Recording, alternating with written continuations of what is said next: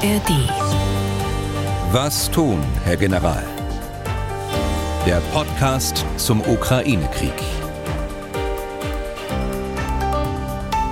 Herzlich willkommen aus Leipzig. Ich bin Tim Deisinger, Redakteur und Moderator bei MDR Aktuell. Die aktuellen militärischen und militärpolitischen Entwicklungen rund um den Ukraine-Krieg interessieren uns in diesem Podcast und wir sprechen darüber wie immer mit dem früheren NATO-General Erhard Bühler. Auch heute Tag nach Berlin, Tag Herr Bühler. Tag nach Leipzig, Tag Herr Deisinger. Zu den Themen rund um den Ukraine-Krieg äh, gehört natürlich auch eines, was wir heute diskutieren wollen, nämlich das, was man als Konsequenzen aus der Erkenntnis zieht, dass die Bundeswehr, so wie sie aufgestellt ist, wohl nicht mehr den aktuellen Erfordernissen genügt. Großes Stichwort Bundeswehrreform. Zuvor schauen wir auf die aktuelle militärische Lage im Krieg und wir beantworten auch immer wieder Hörerfragen. Aufzeichnungszeit Dienstag, 21. November 2023. Wir haben es kurz nach 12 Uhr. Zu hören das Ganze wie immer in der App der ARD Audiothek auf mdr.de und überall da, wo es sonst noch Podcasts gibt. Herr Bühler, wie so oft zunächst mal ein Blick auf den militärischen Stand der Dinge in diesem Krieg. Fangen wir vielleicht mal beim Frontverlauf am Boden an. Äh, hier gibt es im Großen und Ganzen betrachtet offenbar auch weiter keine wesentlichen Änderungen. Nein, wenn man also von oben drauf schaut, äh, von weit oben, wie Sie es jetzt gerade machen, dann gibt es keine Veränderungen. Aber es gibt natürlich Veränderungen auf der taktischen Ebene, kleinere Veränderungen. Es gibt vor allen Dingen auch äh, erhebliche Verluste nach wie vor, anhaltende erhebliche Verluste, insbesondere der Russen, aber auch der Ukrainer. Es gibt ähm, auf der westlichen Seite die Brückenköpfe, die sich immer mehr konsolidieren, da gegenüber von Cherson. Aber so, wie Sie es gerade ausgedrückt haben, insbesondere auf Geländegewinne, äh, gibt es keine von oben sichtbaren großen Verschiebungen der Frontlinie. Hm. Vielerorts kann man lesen, dass die Russen in den östlichen Bereichen der Front, vielleicht können wir da mal drauf schauen, auch immer wieder kleine Fortschritte machen bei allen Verlusten, dass sie da hier und da Stellungen erobern. Wenn man die Zeitachse für die man das betrachtet, mal ein bisschen streckt, äh, kommt man dann nicht in den Bereich wesentlicher Änderungen? Ja, da sprechen wir jetzt über die Brennpunkte im Norden und im Osten, das heißt Kopiansk, äh, dann weiter südlich äh, Bachmut und äh, Avdivka, äh, das ist der dritte äh, Schwerpunkt. Natürlich gibt es da kleine Änderungen, ein paar hundert Meter vor, aber dann geht es auch ein paar hundert Meter wieder zurück. Es gibt immer wieder Gegenangriffe auch. Das heißt, die, die Frontlinie ist auf taktischer Ebene durchaus dynamisch, aber da ändert sich nicht so viel, dass es operativ irgendeine Bedeutung äh, haben kann. Das beste Beispiel ist eigentlich Kopiansk, das schon seit zwei Monaten äh, dort äh, aus Nordosten angegriffen wird von den Russen und äh, wo es keine substanziellen Geländegewinne gegeben hat, außer dass die Russen eben sehr viele Verluste auch dort oben in Kupiansk hinnehmen haben müssen. Für den südlicheren Teil der Frontlinie, da hatten Sie ja immer wieder von kleineren Geländegewinnen, Gebietsgewinnen der Ukrainer gesprochen. Wie ist da der aktuelle Stand? Also da meinen Sie jetzt die beiden, äh, ich habe es so bezeichnet, die beiden Angriffsachsen. Äh, einmal die westliche bei Tokmak und Melitopol. Da ist ähm, die Absicht ganz offensichtlich der Ukrainer mit äh, örtlichen Angriffen den Einbruch nach wie vor auszuweiten, insbesondere äh, nach äh, Osten, Richtung Verbove und äh, nach Westen, um einfach mehr Raum äh, auch zu gewinnen dort, um mehr Truppenteile in diese Einbruchstelle zu bringen, auch Artillerie zu bringen, die dann auch Tokmak erreichen kann. Aber Sie haben durchaus recht und äh, da gibt es nichts zu beschönigen. Da, die Fortschritte sind nicht so, wie man sich das anfangs ausgerechnet hat. Mhm. Und das trifft erst recht zu, auf die östliche Angriffsachse. Da äh, verteidigen die Ukrainer mittlerweile das Gewonnene. Also auch hier gibt es keine Veränderungen der Frontlinie oder gar Geländegewinne in ihrem Sinne. Also die östliche von den beiden südlichen Angriffsachsen, nicht dass da Verwirrung entstehen, weil Richtung Osten schauen wir gleich noch ein bisschen mehr. Ähm, eine Mail zu diesen äh, südlichen Angriffsachsen von Max Rosen aus Schöffengrund, das liegt ein paar Kilometer westlich bzw. südwestlich von Gießen. Ich zitiere mal kurz, wenn man den diversen Kanälen bei X, Facebook, YouTube und so weiter folgt, gewinne ich gerade bei den Vorstößen im Süden aber auch generell den Eindruck, dass es sich im Wesentlichen um Zug- bis maximal Kompaniegefechte handelt. Diesen Eindruck habe ich jetzt schon recht lange. Stimmt das? Woran liegt das? Zitat Ende. Also, äh, Herr Rosen, das geht mir genauso, dass da der Eindruck äh, auch bei mir entstanden ist und entsteht, manchmal, wenn ich das sehe.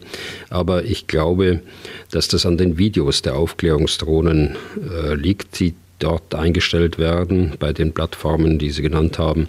Sie decken eben nur einen ganz begrenzten Raum ab. Äh, so eine Drohne, ein paar hundert Meter nach rechts und links, nach vorne, nach rückwärts, zwangsläufig sieht man auch nur kleinere Gruppen von Soldaten. Äh, Soldaten in Kompaniegröße, das ist schon viel. Manchmal sind es ja nur Gruppengrößen oder äh, nur eine Truppgröße von zwei bis drei Mann, die man dort auf den Bildern sieht. Man darf halt nicht das vergessen, was man nicht sieht. Die Artillerie insbesondere, die man nicht sieht, äh, die Aufklärungskräfte, die man nicht sieht die äh, mit Drohnen operieren, aber auch Kampfdrohnen haben, um sie auch einzusetzen äh, gegen Ziele, die sie identifiziert haben. Wir sehen die gesamte Logistik nicht. Äh, wir sehen den gesamten Kampf einer Brigade eigentlich nicht, die das Gefecht dort auf der taktischen Ebene auch führt. Deshalb sind ähm, diese Videos, die, die uns da gebracht werden, zwar was Neues jetzt in diesem Krieg. Noch nie haben wir wahrscheinlich so zeitnah äh, Informationen bekommen, wie durch die sozialen Medien, aber es äh, führt auch dazu, dass man manchmal den falschen Eindruck bekommt. Okay, dann haben wir im Süden ja noch den ukrainischen Brückenkopf oder die Brückenköpfe auf dem linken Dnieperufer, also wenn wir noch weiter Richtung Osten schauen, äh, also die Brückenköpfe auf der russisch besetzten Seite des Flusses, quasi gegenüber von Cherson. Gibt es von dort neue Meldungen, vielleicht auch welche, die uns ein bisschen näher zum Sinn und Zweck dieses Vorstoßes führen können? Also der Vorstoß wurde in den vergangenen Tagen äh, sowohl von der Ukraine wie auch von den Russen bestätigt. Vorher gab es ja nur Meldungen von äh, äh, Militärbloggern von beiden Seiten, aber keine offizielle Bestätigung. Es gibt dort mittlerweile drei, äh, vielleicht vier äh, Brückenköpfe zwischen der Stadt Cherson und dem gesprengten Staudamm im Norden beziehungsweise im Nordosten. Äh, sie wurden äh, von den drei Marineinfanteriebrigaden auf dem linken oder ostwärtigen Ufer des Dnipro äh, gegen erheblichen Widerstand der Russen aus der Luft und am Boden eingerichtet. Das aber läuft bereits seit etwa Anfang Oktober, muss ich sagen. Sie fragen nach dem Sinn und Zweck dieses Vorstoßes. Ja, da gibt es eigentlich zwei Möglichkeiten. Die eine Möglichkeit ist, dass man das auf die, in diesem Maß begrenzt hält, dass man kein weiteres Risiko eingeht, äh, denn mit so einem, so einem Brückenschlag äh, ist ja mit einem hohen Risiko auch verbunden. Und wir hatten das ja besprochen vor einiger Zeit, auch mit sehr viel Koordinierungsaufwand und sehr viel Arbeit. Zweitens ist natürlich die Möglichkeit, dass man so eine Chance ausnutzt, wenn sie sich jetzt bietet, dass man diese Brückenköpfe nicht nur halten kann, sondern auch vergrößern kann und äh, noch mehr Truppe in die Brückenköpfe reinbringen kann dann entsteht natürlich eine Flankenbedrohung äh, für die russische Armee, die die Ukrainer ausnutzen könnten. Aber von Ausweitung ist da wirklich schon was zu sehen. Ich meine, die ersten Meldungen, die gab es ja schon im Frühsommer, glaube ich. Ne? Und äh, so wirklich Entscheidendes ist doch da nicht passiert. Man hat ein bisschen mehr Gelände gesichert im Laufe der Zeit, aber der Umfang hält sich ja doch noch in Grenzen. Naja, die ersten Meldungen hat es schon immer gegeben. Erinnern Sie sich daran, nachdem die, die Stadt Cherson befreit worden ist, da ging das im Winter über schon los, dass kleine hm, Drops äh, übergesetzt haben, äh, Erkundung, Aufklärung, dann später Kommandoaktionen gegen Gefechtsstände. Das hat eigentlich das ganze Jahr über so angehalten, immer mit geringer Intensität. Meist haben sie sich wieder zurückgezogen auf das ähm, rechte Dnipro-Ufer.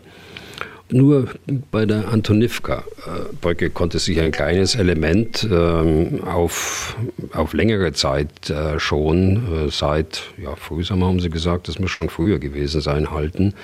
Äh, da haben auch die Russen mit allen möglichen Mitteln versucht, sie dort zu vertreiben, aber aufgrund des, der speziellen Eigenart des Geländes rechts und links der Straße sehr sumpfig war also nur eine Straße, die zu, die, zu dieser Brücke hinführt, äh, nach Westen hin, war es einfach nicht möglich, sie von dort zu vertreiben, auch nicht mit Artillerie und mit Einsatz von Flugzeugen.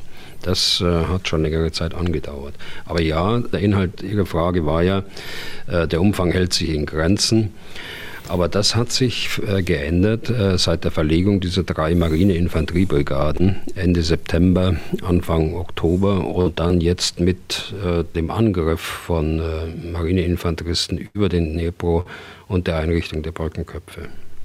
Kann man sagen, wie viele ukrainische Soldaten dort mittlerweile auf der linken Flussseite unterwegs sind und mit welchem Gerät? Also ich kann das nur abschätzen.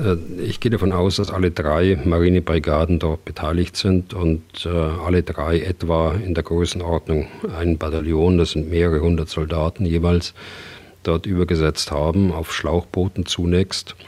Dann haben sie vor einiger Zeit schon, hatten wir auch hier schon besprochen, ähm, gepanzerte Fahrzeuge, die schwimmfähig sind, äh, rübergesetzt und dann noch schwere Fahrzeuge mit Fähren aber das dürften wenige sein, da kann ich keine Zahlen nennen.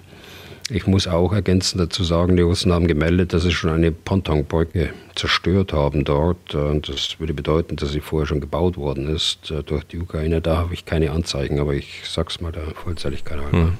Das hieß ja, man hat versucht, möglicherweise schwereres Gerät rüberzubringen, um dann möglicherweise gegen die russische Verteidigung vorzugehen. Aber mit dem, was man momentan hat, das hört sich so an, als ob man damit jetzt noch keine großen Vorstöße unternehmen kann. Das hört sich so an, genau, aber man kann natürlich noch keine größeren Vorstöße unternehmen, weil die Brückenköpfe eine Tiefe haben von äh, auch geschätzt jetzt fünf bis äh, acht oder zehn Kilometer, so in der, in der Größenordnung. Und das bedeutet, dass die äh, russische Artillerie immer noch das Ufer erreichen kann, praktisch den gesamten Brückenkopf noch abdecken kann. Und äh, das muss erstmal geändert werden. Also wenn man tatsächlich eine Brücke rüberlegen will über den Dnepro und mehr gepanzerte Fahrzeuge rüberbringen will, dann muss man auch den Radius um die beabsichtigte Brückenstellung deutlich weiterziehen dass man nicht nur das direkte Feuer, sondern auch das indirekte, also das Artilleriefeuer, dort vermeidet auf die Brückenstelle, sonst wird die Brücke sofort zerschlagen. Das Artilleriefeuer der Russen haben Sie erwähnt. Äh, das gibt es ja immer wieder und schon ja auch seit es die Brückenköpfe gibt. Äh, vertrieben hat man die Ukrainer von der linken Flussseite allerdings bislang nicht. Gibt es da irgendeine Erklärung, warum das den Russen bislang nicht gelungen ist? Also das ähm, dürfte eine, eine Mischung sein von Durchhaltewillen auf der ukrainischen Seite, dass sie einfach ähm, gut ausgebildete Leute, Marineinfanteristen, am Anfang waren es auch Spezialkräfte, die die Kommandoaktionen gemacht haben. Das dürfte eine äh, der Erklärungen sein. Das zweite ist äh, das Gelände das in manchen Bereichen so aussieht, äh, dass sie die unmittelbare Flussnähe nicht einsehen können. Sie können also nur mit äh, Drohnen operieren, was beide Seiten mittlerweile tun. Das gleiche Problem haben auch die Ukrainer, dass sie die russischen Stellungen nicht einsehen können. Und das Dritte war ganz sicher auch, dass die Russen äh, nicht die Kräfte hatten, dort an, an dem Ostufer des Dnipro dass sie äh, die äh, Ukraine unmittelbar wieder vertreiben konnten. Es hat ja auch Differenzen gegeben in der russischen Führung, äh, verstärken jetzt des Ufers, des Dnieper-Ufers zu Lasten der, der Verteidigung der Angriffsachsen in der Südukraine oder nicht. Also das deutet schon darauf hin, dass dort ein ernsthaftes taktisches Problem auch gesehen worden ist. Oder kann sein, Herr Bühler, dass die Russen die Vorstöße der Ukrainer dort jetzt erstmal nicht so sonderlich ernst nehmen? Also daran erstmal auch keine Gefahr sehen, sich vielleicht sagen, naja, wenn es dann heftiger werden sollte, dann werden wir uns schon darum kümmern? Also das war sicher am Anfang so, wobei sie es sicher schon ernst genommen haben. Die Bedrohung der, der russischen Armee in der Südukraine aus der Flanke heraus liegt ja auf der Hand. Äh, aber solange es sich nur um Trupps und äh, kleinere Kommandoaktionen und jetzt auch äh, noch um ein verhältnismäßig kleine Brückenköpfe ohne eine Großzahl von gepanzerten Fahrzeugen, also ohne Schutz eigentlich, da sieht man offensichtlich noch keine Notwendigkeit, mehr Truppen zu verlegen. Ohne gepanzerte Fahrzeuge, ohne Schutz. Da passt vielleicht die Frage von Siegfried Fritsche aus Leipzig ganz gut dazu. Der äh, möchte zu den Gefechten an den Brückenköpfen Folgendes wissen. Ich zitiere. Äh, dort setzen die russischen Truppen thermobare Waffen ein. Wie können die ukrainischen Soldaten das ohne Bunker und gepanzerte Fahrzeuge überleben? Zitat Ende. Vielleicht können Sie, Herr Bühler, zunächst mal generell vielleicht ganz kurz was zu thermobaren Waffen sagen und dann auf die eigentliche Frage eingehen. Also thermobare Waffen sind Bomben oder Raketen, die den Sprengstoff äh, wie in einer Flüssigkeits- oder, oder Staubwolke äh, verteilen und nahezu gleichzeitig zünden. Sie werden deshalb auch Aerosolbomben genannt. Sie äh, haben eine, eine, große Hitzewirkung, viel größer als, äh, als normaler Sprengstoff und eine äh, sehr große Druckwirkung auch. Also beides kommt hier zusammen. Und es kommt zusammen, dass es eben auch eine Bedrohung ist für, für Soldaten, die irgendwo in Stellungen sitzen oder auch in einem Bunker sitzen, denn diese Aerosole, die verteilen sich natürlich. Es ist auch kein unbedingter Schutz dort äh, im, im, gepanzerten Fahrzeug zu sein, wenn, wenn da ein direkter Treffer kommt. Also das sind schon äh, äh, ungeheuerliche Waffen, muss man sagen, die äh, häufig auch von, von diesem Flammenwerfer Tor heißt der, verschossen wird. Äh, ein ganz gefürchtetes äh, Gerät. Da hat äh, die russische Armee auch sehr viel Tradition. Das hat, hat sie im Zweiten Weltkrieg auch schon gegeben. Also es ist schwierig, einen, einen solchen Waffeneinsatz, wenn er, wenn er denn gezielt erfolgt und sehr präzise folgt, dann ist es schwierig zu überleben.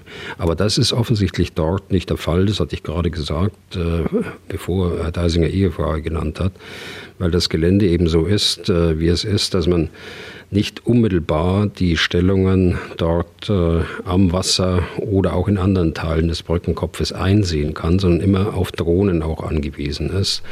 Aber äh, die setzen die Ukrainer natürlich auch ein und sie setzen die Russen unter Druck in ihren Stellungen.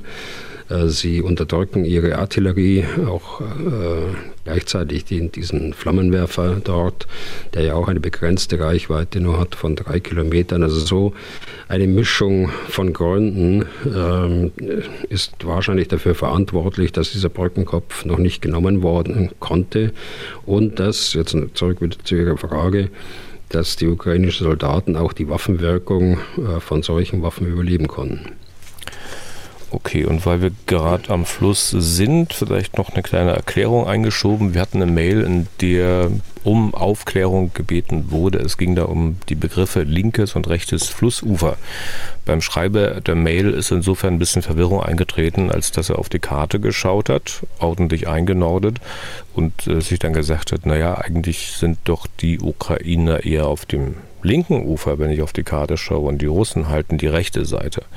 Also vielleicht geht es ja auch anderen wie dem Mailschreiber, deswegen ganz kurze Erläuterung, nur auf die Karte dürfen Sie natürlich nicht schauen, sondern Sie müssen wissen, in welche Richtung der Fluss fließt. Und dann stellen Sie sich quasi gedanklich in Fließrichtung und wissen eigentlich so ganz schnell, was mit linkem und rechtem Ufer gemeint ist. Oder Herr Bühler erklärt das Militär noch ein bisschen komplizierter also, oder gar anders, weiß nicht.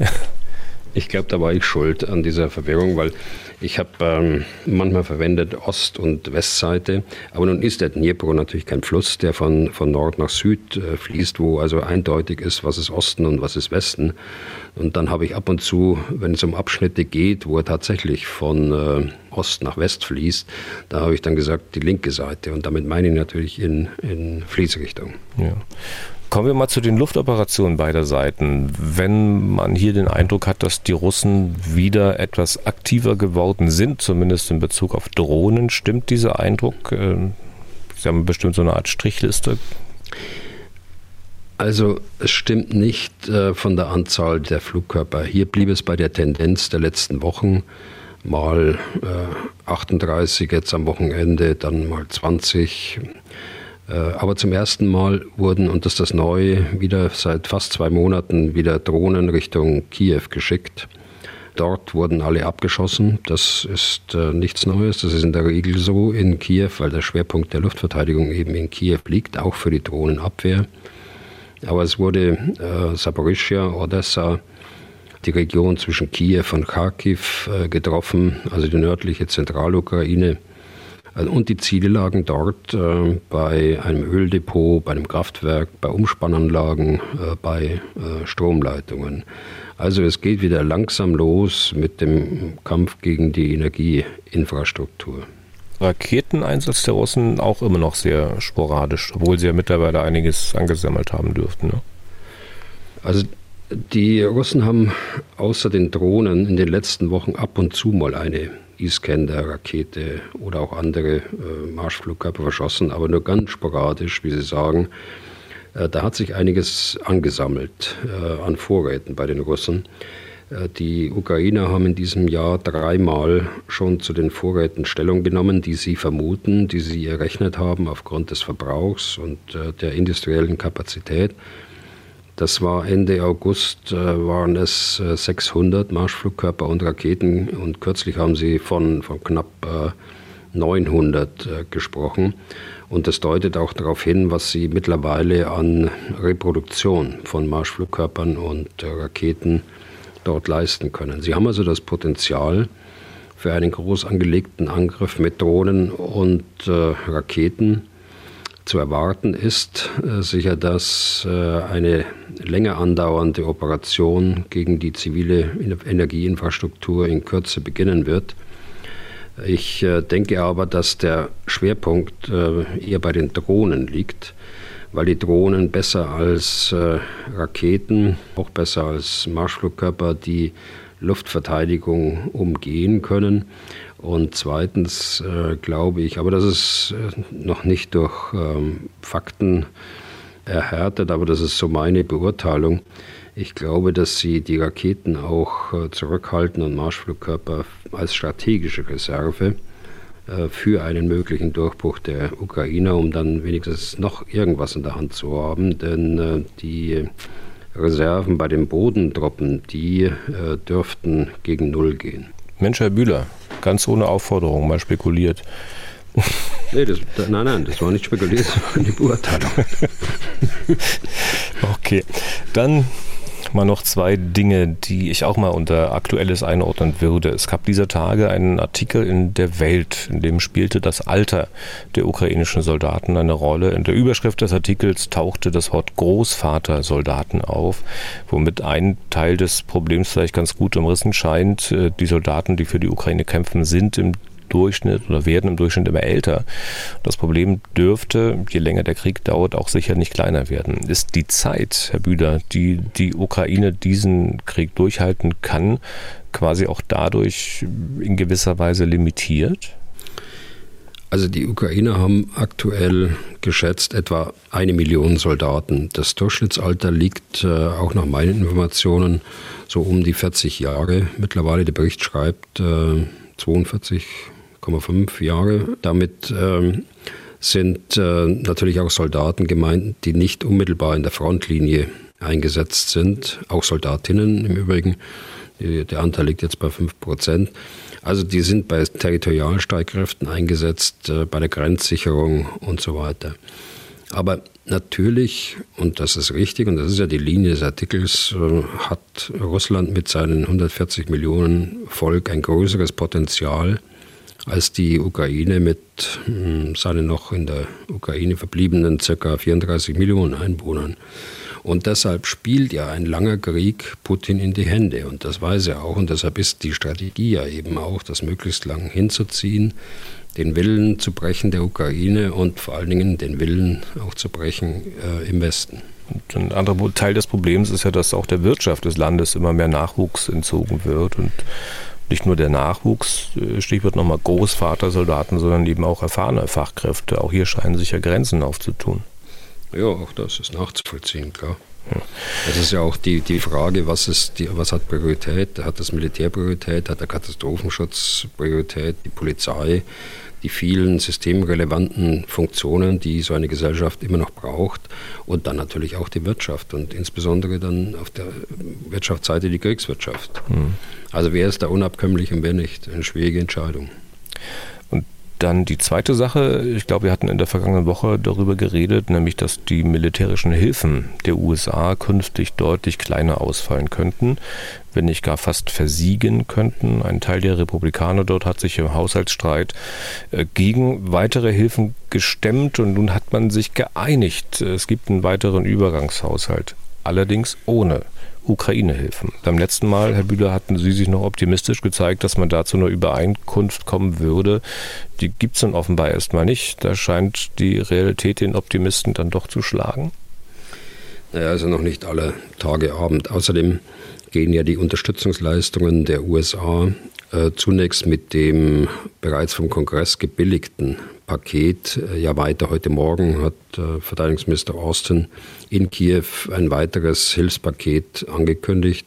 Artilleriemunition, Flugabwehrraketen im Wert von 100 Millionen äh, Dollar. Das ist natürlich bei weitem nicht das, was der, der Präsident sich mittelfristig jetzt vorgenommen hat mit seinem großen Paket.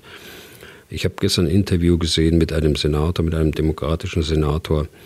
Der hat das auch optimistisch gesehen wie ich. Er sagt, dass in beiden Häusern des Kongresses, also im Repräsentantenhaus und im Senat, eine breite Mehrheit gibt für die Unterstützung der Ukraine und äh, dass man da einfach nur eine Zeit lang braucht, um das äh, vernünftig diskutieren zu können, dann wird dann in dem Sinne auch entschieden werden. Okay. Nächster Schwerpunkt jetzt die Bundeswehr sozusagen in der Zeitenwende. Nach Beginn des Ukraine-Kriegs dazu gehört, dass man die Bundeswehr generell wieder zu einer Armee machen will und muss, die ihren eigentlichen Auftrag, nämlich Landes- und Bündnisverteidigung, erfüllen kann. Das war immer wieder zu lesen, dass die Bundeswehr nur ja, bedingt einsatzbereit sei. Aber ähm, müssen wir nicht eigentlich davon ausgehen, dass diese Ein Beschreibung bedingt einsatzbereit äh, nicht auch schon in den Bereich der Schönrednerei geht? Ja, ist ja schlimm genug, äh, wenn sie nur bedingt einsatzbereit ist. Aber erstmal, äh, es ist nicht nur die Bundeswehr, die in den letzten Jahren geschrumpft wurde und äh, die deshalb zwangsläufig die Landes- und Bündnisverteidigung auch vor dem Hintergrund anderer Auslandseinsätze vernachlässigt hat. Und das gilt auch für andere Armeen in Europa. Das gilt auch für, für vergleichbare Armeen, für die Briten und die Franzosen.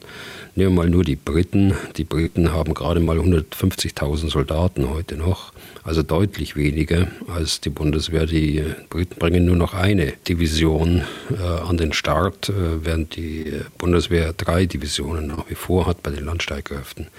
Und da will ich noch gar nicht, habe ich jetzt noch gar nicht in die Ausrüstung reingeschaut. Äh, also ich kenne beide Armeen auch ganz gut und äh, tue da niemandem was Böses, wenn ich sage, wir haben alle das gleiche Problem. Die Bundeswehr hat viele Fähigkeiten, um die sie andere beneiden. Das ist eben der zweite Punkt. Das ist der Leopard 2, das ist die Artillerie, der Puma-Schützenpanzer, die hochpriorisierten Teile der Fallschirmjägertruppe, das KSK, die Eurofighter, jetzt bin ich bei der Luftwaffe, die Lufttransportflotte mit den 53 mittlerweile A400M Transportern und den A330 Transportern bei der Luftwaffe, den äh, modernen Fregatten äh, und den U-Booten bei der Marine, Teile der Sanitätstruppen, Teile, Logistik, Cyber, also die Liste könnte ich fortsetzen. Unser Problem ist, dass wir von vielem zu wenig haben. Der ehemalige Wehrbeauftragte äh, Dr. Hans-Peter Bartels hat mal gesagt, wir haben von allem zu wenig, aber äh, mittlerweile muss ich sagen, wir haben von vielen zu wenig. Schauen wir die Panzer an, die Kampfpanzer, 320 Kampfpanzer, 120 äh, Panzerhaubitzen. Abzüglich äh, derer übrigens, die schon in die Ukraine geliefert worden sind. Und bei manchem äh, Gerät haben wir fast noch gar nichts. Das ist territoriale Raketenflugabwehr, das ist bewegliche Flugabwehr für Landstreitkräfte und anderes. Äh, die Folge ist, und das ist die Kernaussage, dass die Bundeswehr in Gänze äh, die Landes- und Bündnisverteidigung nicht äh, sicherstellen kann. Das kann sie erst, wenn der vor Jahren, also kurz nach 2014, eingeleitete Vollausstattungsprozess und Modernisierungsprozess der Bundeswehr vollständig abgeschlossen ist. Da könnten wir längst weiter sein wenn wir gerade in den Jahren 2017 und äh, folgende die entsprechenden finanziellen Ressourcen zur Verfügung gestellt bekommen hätten. Das haben wir auf höchster Ebene zwar immer wieder zugesagt, Stichwort äh, 2%-Ziel, aber de facto haben wir es nicht getan. Und äh, 2017 wurde intern das Ziel auch auf 1,5 Prozent einseitig abgesenkt und die Folgen sehen wir eben heute. Und darum brauchen wir das 100 Milliarden Paket, um diese Versäumnisse auszugleichen und durch Maßnahmen sicherzustellen, dass jetzt die Vollausstattung und die Modernisierung auch kommt. Ich will Sie ganz kurz mal noch ein bisschen zurückholen, weil ich überlege gerade, ob das nicht vielleicht sogar Teil äh, des Problems ist. Also dieses Argumentationsmuster, was Sie am Anfang der Frage gebracht haben, nach dem Motto, also uns geht's schlecht, ja, dann gucken wir doch mal bei den anderen, denen geht's auch schlecht, dann ist das bei uns schon gar nicht mehr so schlimm. Ist das nicht auch ein Teil des Problems? Sie meinen, dass die deutsche Politik auch in die, in die anderen Armeen reinschaut und äh, genau, schaut, wie es da geht? Mal, da ist es ja. auch nicht so und die machen das auch so und die machen das auch so. Ähm, wenn ich das vergleiche jetzt, also Polen zum Beispiel, die scheinen da nicht unbedingt auf andere NATO-Staaten in Europa zu schauen. Na gut, die würde ich auch da jetzt in die, in die Gruppe von äh, Großbritannien und äh, Frankreich mit reinnehmen. Die haben genau das gleiche Problem. Ja, aber bei dem, Sie was Sie jetzt dann Aufwachs haben werden in der nächsten Zeit. Ja, dafür haben sie große Defizite bei, der, bei den Luftstreitkräften und große Defizite bei der Marine. Selbst wenn sie den Aufwuchs bei den Landstreitkräften hinkriegen und das Material haben, dann haben sie längst noch nicht das Personal. Und äh, das ist ja auch einer der Gründe, warum es zu dem Zerwürfnis zwischen dem Generalstabschef und dem Minister äh, kam in mhm. Polen kurz vor den Wahlen. Das hatten wir ja hier besprochen. Also wenn man die Bundeswehr jetzt wieder auf den Schwerpunkt Landesbündnisverteidigung umstellen will, nachdem es halt jahrelang im Wesentlichen um Auslandseinsätze ging, ähm, steht natürlich auch die Frage, also wer legt denn nun eigentlich fest, wie viel und was die Bundeswehr denn tatsächlich können muss? Wer ist das?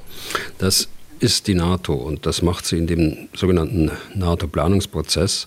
Vereinfacht gesagt, äh, definieren die Nationen dabei äh, gemeinsam, was insgesamt erforderlich ist. Also zum Beispiel, wie viele Divisionen bei den Landstreitkräften, wie viele Schiffe, wie viele Flugzeuge bei den anderen Teilstreitkräften. Die Nationen haben sich grundsätzlich bereits äh, auf einen Verteilerschlüssel geeinigt, der dann angewandt wird. Wenn die große Torte fertig ist, dann schaut man, welches Stück äh, geht in die USA. Das ist ein großes Stück, das sind 45 Prozent. Ein etwas kleineres Stück äh, geht nach Deutschland mit 10 Prozent. Äh, Frankreich und Großbritannien bekommen äh, gut 8 Prozent, knapp 9 Prozent. Und dann kommen alle anderen Staaten an die Reihe und bekommen ihren Anteil vorgeschrieben nach dem Muster alle Mitglieder minus 1. Das heißt, Deutschland äh, hat dann keine Wahl mehr, sondern die anderen bestimmen für Deutschland, was sie braucht. Aber Deutschland war beteiligt, äh, als der Gesamtkuchen äh, festgestellt worden ist. Das nennt man die NATO-Ziele die auch so in der, in der, Presse jetzt auch häufiger mal kommen. Und für die Landstreitkräfte bedeutet das eben das Ergebnis für Deutschland drei Divisionen des Heeres. Die erste voll ausgestattet im Jahr 2025, dann das, die zweite im Jahr 2027 und die, die dritte im Jahr 2029. So lange dauert eben der Prozess, auch der Beschaffungsprozess, dass das Material da ist, aber dass die, dann auch das Personal da ist und dass äh, das Personal auch entsprechend ausgebildet ist. Und als die Bundeswehr in den vergangenen Jahren immer mal wieder verkleinert und reformiert wurde, äh, hat man sich da nicht an die NATO-Vorgaben, an die NATO-Ziele gehalten oder hatte die NATO tatsächlich geringere Anforderungen gestellt? Ja, es gab früher auch einen NATO-Planungsprozess, aber dieser wurde von den Nationen so als Anhalt empfunden. Jeder machte im Endeffekt das, was er glaubte machen zu müssen, aber da gab es keine Verbindlichkeit. Und das hat sich 2014 geändert. Und äh, Deutschland hat das Verfahren nicht nur als erste Nation anerkannt, weil diese Aufteilung der Fähigkeiten ja sehr sinnvoll ist, sondern hat auch äh, die äh, Deutschland zugeschriebenen NATO-Ziele sofort auch anerkannt und hat ähm, im Weißbuch darüber hinaus, auch in der Konzeption der Bundeswehr, auch jetzt in den verteidigungspolitischen Richtlinien die äh, NATO-Ziele und den NATO-Planungsprozess als bestimmend für die Streitkräfteplanung Deutschlands festgelegt. Und das hat es noch nie gegeben, auch während des Kalten Krieges nicht. Und äh, selbst an den, an den sogenannten Reformen, an denen ich beteiligt war, also Verkleinerung der Bundeswehr. Äh, da ging es nur darum, die eigenen Vorstellungen zu verwirklichen und dann den Bündnispartnern zu verkaufen und äh, das irgendwie kompatibel zu machen. So muss, so muss man das ehrlicherweise sagen. Ja. Aber das ist eine eindeutige Verbesserung, weil man damit ausschließt, dass es Redundanzen gibt und äh, der Grundsatz gilt, den sage ich auch immer, es muss nicht jeder alles haben. Es muss ein kleines Land muss keine Luftwaffe haben. Das kann das große Nachbarland mitmachen. Und nach diesem Motto müssen NATO-Streitkräfte heute aufgestellt werden, damit sie auch zusammenpassen, also interoperabel sind und äh, dass keine Lücken entstehen, aber auch keine Redundanzen da sind. Dann gehen wir aber noch ein bisschen tiefer rein. Also wenn man immer nur punktuell und meist im Ausland operiert, dann muss die Armee natürlich eine andere Struktur haben als eine, die wirklich vornehmlich darauf ausgerichtet ist, im Falle des Falles das Territorium des eigenen Landes und das anderer NATO-Staaten zu verteidigen. Sprich, mit der neuen Zielsetzung jetzt äh, wieder schlagkräftig zu werden, muss man also auch wieder umstrukturieren. Was muss denn da genau passieren, Herr Bühler? Und natürlich wichtige Frage, wird das auch tatsächlich geschehen? Also in den vergangenen Jahrzehnten kam es bei den Auslandseinsätzen ja darauf an, genügend Substanz zu haben, um die Einsätze über Jahrzehnte durchhalten zu können. Wir sind bereits im Balkaneinsatz im, bei KFOR im 25. Jahr. Afghanistan hat auch äh, fast 20 Jahre gedauert, wenn ich das jetzt richtig im Kopf rechne. Äh, Mali sind wir auch bereits äh, knapp äh, zehn Jahre. Dazu kommt, dass die Soldaten nach vier Monaten immer wieder ausgewechselt werden mussten, von, von einzelnem Führungspersonal abgesehen, die ein bisschen länger geblieben sind. Das war die politische Vorgabe. Also man hatte dort bei diesen Planungen genügend Zeit für Vorplanungen. Man wollte für die Soldaten Planungssicherheit auch machen. Das heißt, es äh, war ein mehrmonatiger Prozess vor dem eigentlichen Einsatz da, in dem ausgebildet werden konnte. Aber es gingen nie oder fast nie geschlossene Einheiten dorthin, sondern die wurden aus allen möglichen Truppenteilen Deutschlands mit unterschiedlichen Fähigkeiten zusammengestellt, nach dem Anforderungsprofil, das eben in Mali äh, besteht oder in Afghanistan bestand. Das ist die eine äh, Geschichte. Äh, die Folge war, aus dieser Anforderung dieser Zeit, dass man in Deutschland viele Fähigkeiten zentralisiert hat, um für diesen Prozess, den ich gerade geschrieben habe, äh, genügend äh, Substanz und genügend äh, Durchhaltefähigkeit am Ende zu haben. Und so entstanden neben den traditionellen Teilstreitkräften Heer, Luftwaffe, Marine drei weitere militärische Organisationsbereiche, äh, die Streitkräftebasis, der Logistik, militärisches Nachrichtenwesen, Feldjäger, ABC-Kräfte, äh, zweitens das Kommando Sanitätsdienst mit allen sanitätsdienstlichen Fähigkeiten, herausragend übrigens, äh, das kann ich vom eigenen Erleben sagen. Und dann drittens das Kommando Cyber- und Informationsraum. Also statt drei Inspekteure haben wir plötzlich sechs Inspekteure mit großen Stäben natürlich, äh, die gleiche Befugnisse haben, also auch äh, annähernd gleich ausgestattet sind. Wenn man das jetzt nimmt zu der heutigen Situation, heute ist es so, dass geschlossene Einheiten in sehr kurzer Zeit einsatzbereit sein müssen. Das Panzergrenadierbataillon, so wie es ist, in Regen oder in Oberfichtach oder wo auch immer äh, in der Bundesrepublik, muss in sehr kurzer Zeit einsatzbereit sein. Und um das zu gewährleisten, müssen die Großverbände, die Brigaden, die Bataillone über alles verfügen, was sie zur Landes- und Bündnisverteidigung brauchen. Denn da sind nur wenige Tage Zeit, bis alles verladen ist und äh, bis es dann ins Baltikum losgeht. So muss man sich das ja vorstellen. Das heißt, um auf Ihre Frage wieder zu antworten, äh, das Organisationsprinzip Zentralisierung war zu seiner Zeit richtig, Anfang der 2000er Jahre und später, muss aber jetzt der Dezentralisierung weichen. Das heißt, äh, mehr Verantwortung der Truppe geben, damit die Vorbereitungen so getroffen werden können, dass wenn eine hohe Einsatzbereitschaft dann tatsächlich abgerufen wird und die politische Entscheidung getroffen wird, äh, das Baltikum beispielsweise zu verstärken, da muss es schnell gehen und da ist für große Absprachen in sechs militärischen Organisationsbereichen kein Platz. Mhm.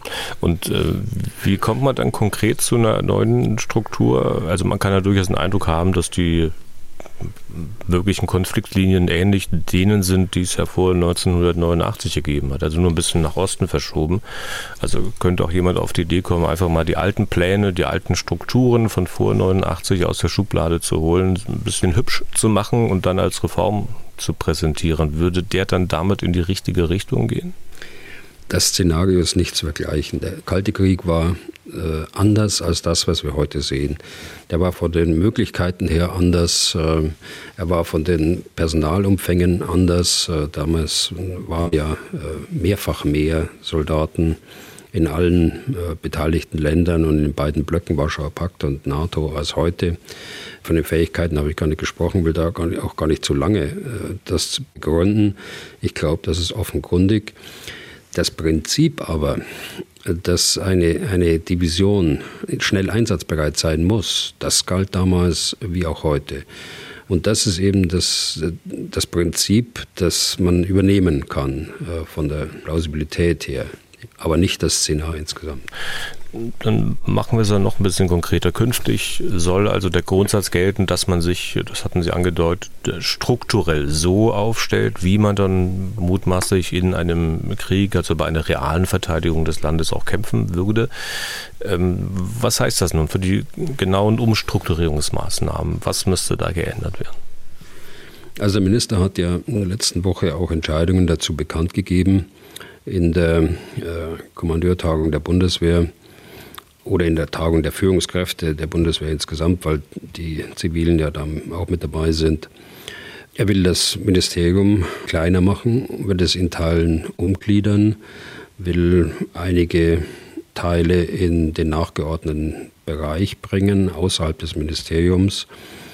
Da sind Einzelheiten jetzt deutlich geworden. Da ist äh, eine Stabsabteilung, die eine Unterabteilung verliert und äh, hier werden auch Fähigkeiten zentralisiert in der, in, der, in der Spitze, in der Leitung. Ich glaube, das ist äh, wichtig, dass man das von Zeit zu Zeit macht, weil so ein Ministerium auch die Tendenz hat zu wachsen, wie die gesamte Bundesregierung, die auch in dieser Legislaturperiode insbesondere durch die vielen Beauftragten auch gewachsen ist. Äh, das mal als Zwischenruf. Also so äh, geht der Minister Pistorius praktisch voraus, äh, äh, als Vorbild voraus und verkleinert sein Ministerium. Allerdings äh, verlagert er eben auch Personen in den nachgeordneten Bereich, sodass es zahlenmäßig dann ein Nullsummenspiel ist, jedenfalls was diese Fähigkeiten angeht. Also das ist gut, dass er es macht. Das ist, ein, glaube ich, ein, sein gutes Recht als Minister, zusammen mit seinem Führungsteam das Ministerium aufzustellen. Insofern ist die Sache erledigt. Das muss man sehen, äh, wie die äh, nachfolgenden Monate aussehen. Da werden sich die Teile, die betroffen sind, äh, mehr mit sich selbst beschäftigen als mit ihrem Auftrag, weil die Kleinigkeiten dann nicht von oben entschieden werden, sondern die müssen jetzt ausdiskutiert werden wie die Zusammenarbeitsbeziehungen sind. Ja, das ist äh, oben, aber ähm, sozusagen unten bei der Truppe, was muss äh, da gemacht werden? Wenn ich es recht verstanden habe jetzt, dann würde das ja bedeuten, dass man beispielsweise ähm, Sanitätseinheiten jetzt nicht mehr äh, unter einem zentralen Kommando hat, sondern dass man die halt einem entsprechenden Truppenteil zuordnet und dann gehört so eine Abteilung zu diesem Truppenteil. Ist das so? Das ist so, aber zunächst vielleicht allgemein gesagt, ähm, alles über das, was wir jetzt sprechen, das ist äh, spätestens äh, seit äh, 2017 etwa bekannt, mit Ausnahme der Litauer-Brigade und äh, manche andere Aspekte, aber grundsätzlich bekannt und mehrfach untersucht worden. Aber niemand fand die Kraft, das auch zu entscheiden. Die drei Ministerinnen nicht, äh, die vor ihm waren und äh, Jetzt, äh, Mr. Pistorius hat zwar grundsätzlich entschieden, hat aber nochmal Zeit gegeben, bis Ostern das alles zu untersuchen. Gut, äh, es sind neue Aspekte dazugekommen, wie ich gerade sagte, mit der Litauen-Brigade. Es muss einbezogen werden, aber ansonsten die grundsätzlichen Dinge sind eigentlich alle besprochen, eben nur nicht äh, äh gebilligt und äh, möglicherweise auch noch nicht vorgetragen worden, dem Minister. Das kann natürlich auch sein. Also die, was ich meine ist, äh, die nächste Ebene, die angepackt werden muss, ist die Kommandoebene. Und da würde ich die Anzahl der militärischen Organisationsbereiche reduzieren ähm, von sechs auf äh, mindestens vier, äh, idealerweise drei. Das muss natürlich von oben angewiesen werden, sonst funktioniert das nicht. Äh, also schon bei, bei der Reduzierung von sechs auf fünf wird es einen geben, der sagt, nein, ich bin unersetzlich, es geht nicht. Da muss eine Entscheidung getroffen werden. Die zweite Ebene, das sprechen Sie jetzt an, das ist die, die Truppenebene. Die muss man in der Tat so gliedern, dass man in einem Bündnisfall sie äh, äh sofort einsetzen kann. Also sie muss so gegliedert sein, wie sie eingesetzt wird. Und hier sind insbesondere die Landstreitkräfte gefordert, äh, Marine und Luftwaffe weniger, weil Marine und Luftwaffe immer nach ihren Plattformen äh, gegliedert sind. Also eine Kompanie im, Heer ist ein Boot äh, in der Marine und ein Schiff in der Marine ist ein Bataillon im Heer.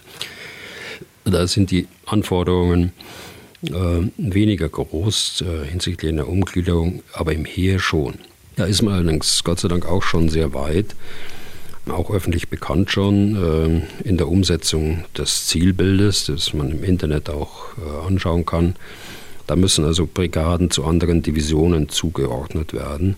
Das ist erledigt, äh, soweit ich das sehe. Die Bataillone müssen zu anderen Brigaden zugeordnet werden, neue Bataillone aufgestellt werden, bestehende verkleinert werden. Aber auch äh, die Binnengliederung dieser Bataillone muss angepasst werden. Das ist schon eine große Reform, eine Wiederanpassung der Organisation an den Kernauftrag. Das ist aber auch gleichzeitig keine große Reform, äh, wie wir sie bisher in der Bundeswehr fünfmal nach 1990 äh, erfahren mussten und die immer mit der Frage begann oder mit der Feststellung begann, es ist zu wenig Geld da. Wir müssen die Bundeswehr reduzieren, denn nur das äh, gibt Geld. Und dann äh, stellt sich die Frage, dann brauchen wir von den 400 Standorten nur noch äh, 350. So, wo stationieren wir anschließend äh, die Truppe? Und zeitgleich wird untersucht, wie die neue Struktur aussehen könnte. So ist, die, ist eine Reform nach der anderen abgelaufen. Der Umsetzungsprozess dauerte natürlich jahrelang sodass die Bundeswehr zu manchen Zeiten in mehreren Reformbemühungen steckte. Und das muss eben jetzt anders sein. Jetzt sollte das von oben angestoßen sein. Da haben wir jetzt einen tatkräftigen Minister, glaube ich, der das, der das machen kann. Und dann aber mit großem Freiraum äh, in die Kommandoebene und für die Divisionen äh, nach unten umgesetzt werden. Zum Minister kurz gefragt, Herr Bühler. Sie hatten gesagt, äh, mehrere Minister hatten nicht die Kraft, bestimmte Sachen anzupacken, also vor allem äh, Änderungen auf der Kommandoebene. Nun sagen Sie, Herr Pistorius ist so tatkräftig, aber andererseits höre ich raus, dass er bisher auch noch nicht die Kraft hatte, das zu entscheiden. Hm, das habe ich jetzt so nicht rausgehört. Ich habe mal gehört, dass er gesagt hat, er will keine große Reform haben. Ich meine, bei Aber Ihnen habe ich es rausgehört, weil die sagen, das muss passieren, das muss passieren, das muss passieren. Ansonsten hätten Sie ja gesagt, das wird passieren oder das ist schon geschehen, ist schon entschieden. Ja, ich weiß es ja nicht. Äh, das kann ich nicht sagen. Das ist nur meine Einschätzung, äh, meine Beurteilung, dass das äh, von diesem Minister angepackt wird. Aber ich erlaube mir eben die Feststellung, dass es auch passieren muss, klar. Okay. Ähm, Herr Bülow, können wir mit der neuen Ausrichtung der Bundeswehr Fähigkeiten, die die Bundeswehr noch oder mittlerweile hat, äh, abgeben? Das, glaube ich, kann man jetzt nicht sagen. Äh, da würde ich zum jetzigen Zeitpunkt eher ein Nein sagen. Aber das muss natürlich langfristig immer im Auge behalten werden. Streitkräfte verändern sich über, über der Zeitachse und äh, nie bleibt es so, äh, wie es heute ist. Und vor allen Dingen nicht nach so einem einschneidenden Schnitt wie diesem Krieg, der dort stattfindet in der Ukraine. Und äh, den äh, Erfahrungen, die wir da machen, was wir dort sehen. Da wird man sich mit Sicherheit über die eine oder andere äh, Fähigkeit unterhalten müssen inwieweit sie weiterentwickelt werden muss oder auch wegfallen muss oder welche anderen Fähigkeiten müssen gefördert werden. Das äh, ist gar nicht auszuschließen, das kommt auch so. Gefördert werden heißt, es gibt äh, durchaus auch Fähigkeiten, die die Bundeswehr möglicherweise nicht mehr hat, die man wieder heranholen muss, die man wieder neu aufbauen muss. Also als Beispiel Heeresflugabwehr, ist das so ein Muss? Ja, genau, das ist ein absolutes Muss und äh, es ist auch ein absolutes Muss, dass man mehr Artillerieverbände aufstellt. Auch da sind wir seit Jahren so weit, dass wir dort auch wissen, dass das gemacht werden muss. Es muss jetzt nur umgesetzt werden. Wir brauchen äh, wieder für, für die Großverbände äh, Fernmeldebataillone, weil sie eben beweglich sein müssen in der Phase der Auslandseinsätze. Da waren sie die Divisionsgefechtsstände sozusagen, was mehr Verwaltungsapparate waren für die Brigaden. Da waren sie eben in Verzöchern oder in, in Sigmaringen oder in Hannover, später in Oldenburg. Und äh, jetzt müssen sie aber beweglich sein und äh, müssen die Fähigkeit zur Bewegung wieder bekommen. Und dazu ist mobile Vermeldetechnik äh, notwendig, die in einem Vermeldebataillon äh, organisiert wird. Und so können sie eigentlich durchgehen, äh, dass die, die Divisionsebene wie auch die äh, Kampftruppenbrigaden mit äh, notwendigen Fähigkeiten ausstatten müssen, die sie brauchen, um dort in einem beweglichen äh, Verteidigungsgefecht im, im Baltikum oder in Polen oder sonst wo bestehen zu können. Und dann ist ja auch die Erfahrung sicher der Bundeswehr und weiß Gott nicht nur der Bundeswehr. Also wenn es erstmal einen, ich sag mal so Verwaltungsorganismus gibt, den Sie auch schon angesprochen haben, dann geht der nicht mehr weg. Er ist ja auch notwendig, aber er wächst und wächst und wächst und wird mit der Zeit immer behäbiger. Für den Fall eines militärischen Konfliktes ist das doch tödlich. Wie löst man also diesen Widerspruch auf zwischen einerseits Verwaltung, Notwendigkeit und möglicherweise Tödlichkeit? Also für die Truppe würde ich den Begriff Verwaltungsorganismus da nicht nehmen. Das trifft zu für die, für die oberen Ebenen den ich ja zuletzt angehört habe und deshalb äh, kenne ich beide, eben die Truppe und auch die oberen Ebenen. Und da muss man schon äh, zusammenlegen jetzt, um Redundanzen abzubauen. Man muss Führungspersonal und Stabspersonal einsparen, dass das Personal am unteren Ende in der Truppe äh, zur Verfügung steht. Das ist natürlich ein längerer Prozess, denn äh, den älteren Oberst können Sie natürlich nicht mehr in der Truppe einsetzen. Äh, in, mit, einem, mit einem anderen Dienstgrad. Das heißt, es muss sich die Dienstgradstruktur äh, verändern. Das äh, dauert lange Zeit, bis das dann äh, in eine Zielstruktur mündet. Das ist vollkommen klar, aber man muss es irgendwann mal anpacken. Und äh, dazu gehört auch, dass äh, alles, was durch Zivilpersonal in der Unterstützung der Soldaten gemacht werden kann, dann auch durch Zivilpersonal gemacht wird. Ich sage mal als Beispiel, ein männlicher oder ein weiblicher Hauptfeldübel äh, muss nicht im Ministerium sitzen. Der sollte am besten in der Truppe sein. Und äh, die Sekretariatsaufgaben, die dort im Ministerium anfallen, die können durch Zivile, die äh, diesen Posten im Übrigen dann auch lange Zeit im Ministerium ausführen können, gemacht werden, sodass man die Zahl an äh, Soldaten, die man hat, dann auch effektiv für die Kernaufgaben äh, der Soldaten verwendet.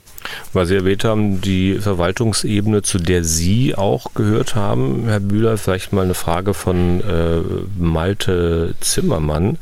Äh, der hat uns geschrieben und eigentlich nur eine Frage äh, des Militärhistorikers Sönke Neitzel, die er mal an anderer Stelle äh, gestellt hat und offenbar nicht beantwortet bekommen hat, äh, weitergegeben. Ich zitiere mal, warum braucht die Bundeswehr aktuell mehr Generäle als zu Zeiten des Kalten Krieges, wo diese mehr als 500.000 Mann umfasste, mehr als doppelt so groß war und eine Aufwuchsstärke von einer Million Soldaten hatte? Zitat Ende. Also Verwaltung klingt mir ein bisschen, bisschen negativ jetzt in dem Zusammenhang. Äh, in der eigentlichen Verwaltung war ich auch nie Nein, nie eingesetzt. Aber natürlich haben sie auch immer Verwaltungsaufgaben in, in Führungspositionen. Und natürlich braucht eine Großorganisation eine funktionierende Verwaltung. Deshalb äh, kommt es mir das ein bisschen ja, schief rüber oder ein bisschen negativ, wie ich gerade sagte.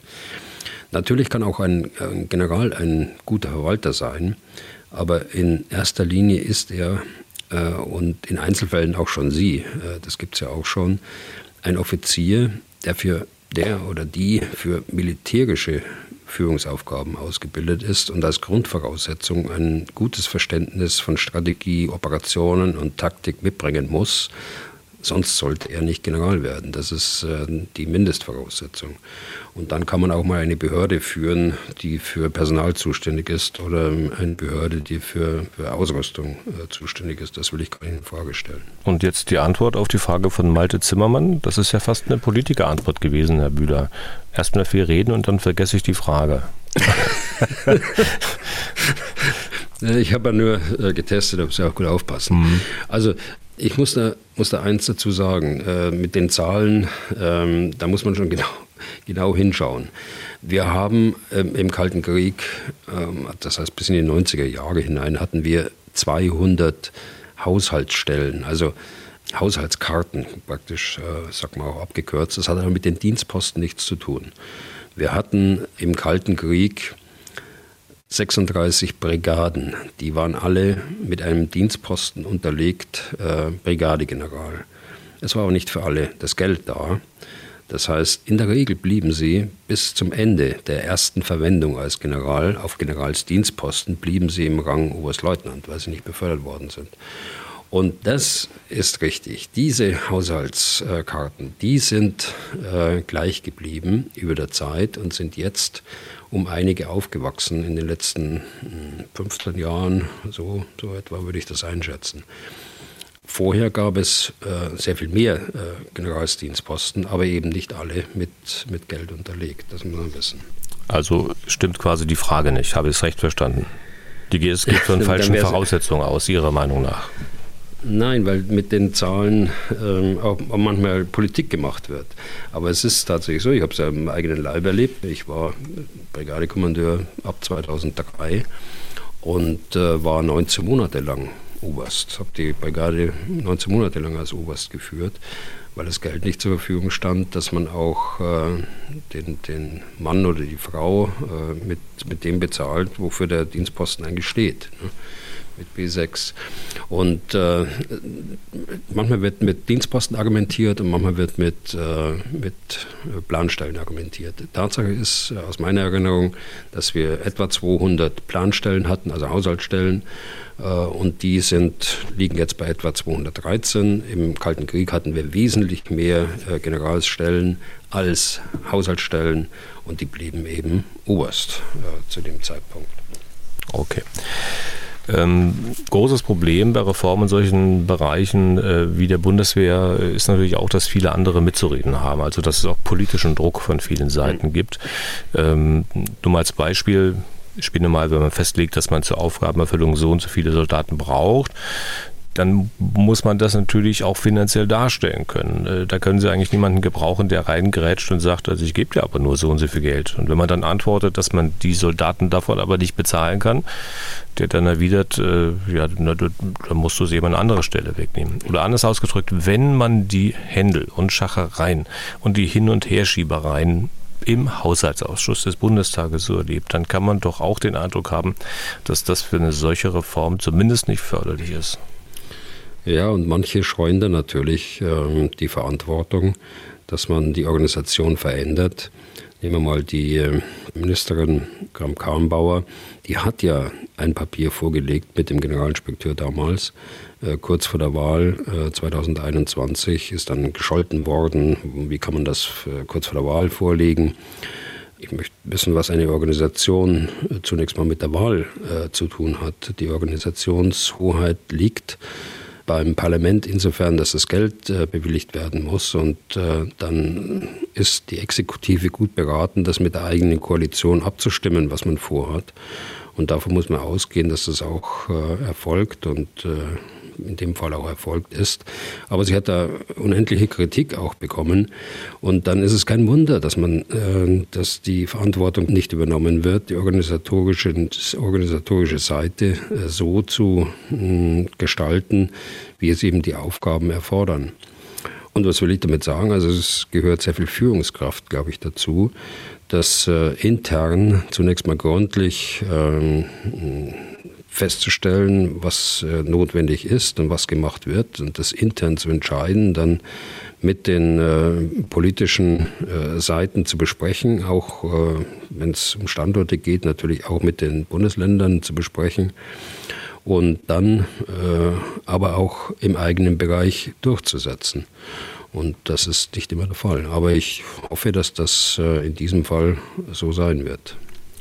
Wie, groß sind die Widerstände? Sie haben die Bundesländer angesprochen. Äh, geht ja dann noch ein bisschen noch eine Ebene tiefer, also die, die Kommunen, in denen solche Standorte angesiedelt sind. Wie groß sind die Widerstände von dort? Also wenn da immer was umstrukturiert werden muss, was haben Sie da für Erfahrungen gemacht? Ja, gute Erfahrungen, aber auch die Erfahrung, dass es äh, ein sehr langer Prozess äh, ist und äh, dann auch sehr schlechte Erfahrungen. Das könnten wir jetzt vertiefen, aber müssen wir gar nicht. Denn die gute Seite ist ja, dass bei dieser Reform, die nicht vergleichbar ist zu den alten Reformen, ich wiederhole das, keine Standorte aus meiner Sicht äh, aufgegeben werden müssen. Ganz im Gegenteil, es äh, sollten der eine oder andere Standort, der von der Bundesanstalt für Immobilienaufgaben noch nicht verkauft werden konnte und von der Bundeswehr vor zehn Jahren schon aufgegeben worden ist, dass man den einen oder anderen Standort und das eine oder andere Depot wieder zurückholt, äh, um die Möglichkeiten, die infrastrukturellen Möglichkeiten der Bundeswehr einfach zu verbreitern. Okay, wir sind gleich am Ende der heutigen Folge. Zuvor noch ein kleiner Tipp. Wir haben natürlich auch noch andere interessante Podcasts hier von MDR aktuell. Und einen möchte ich Ihnen ganz besonders ans Herz legen. Der heißt Die Faschojägerin, der Fall Lina E. und seine Folgen. Marc Zimmer ist eine der Autoren. Er kann sich ja uns am besten erzählen, äh, worum es dabei geht. Also vielleicht fangen wir damit an. Marc, äh, ja, Lina E., das ist uns ein Begriff, weil das natürlich auch hier in der Region gespielt hat, hier zum Beispiel in Leipzig. Wer ist Lina E.?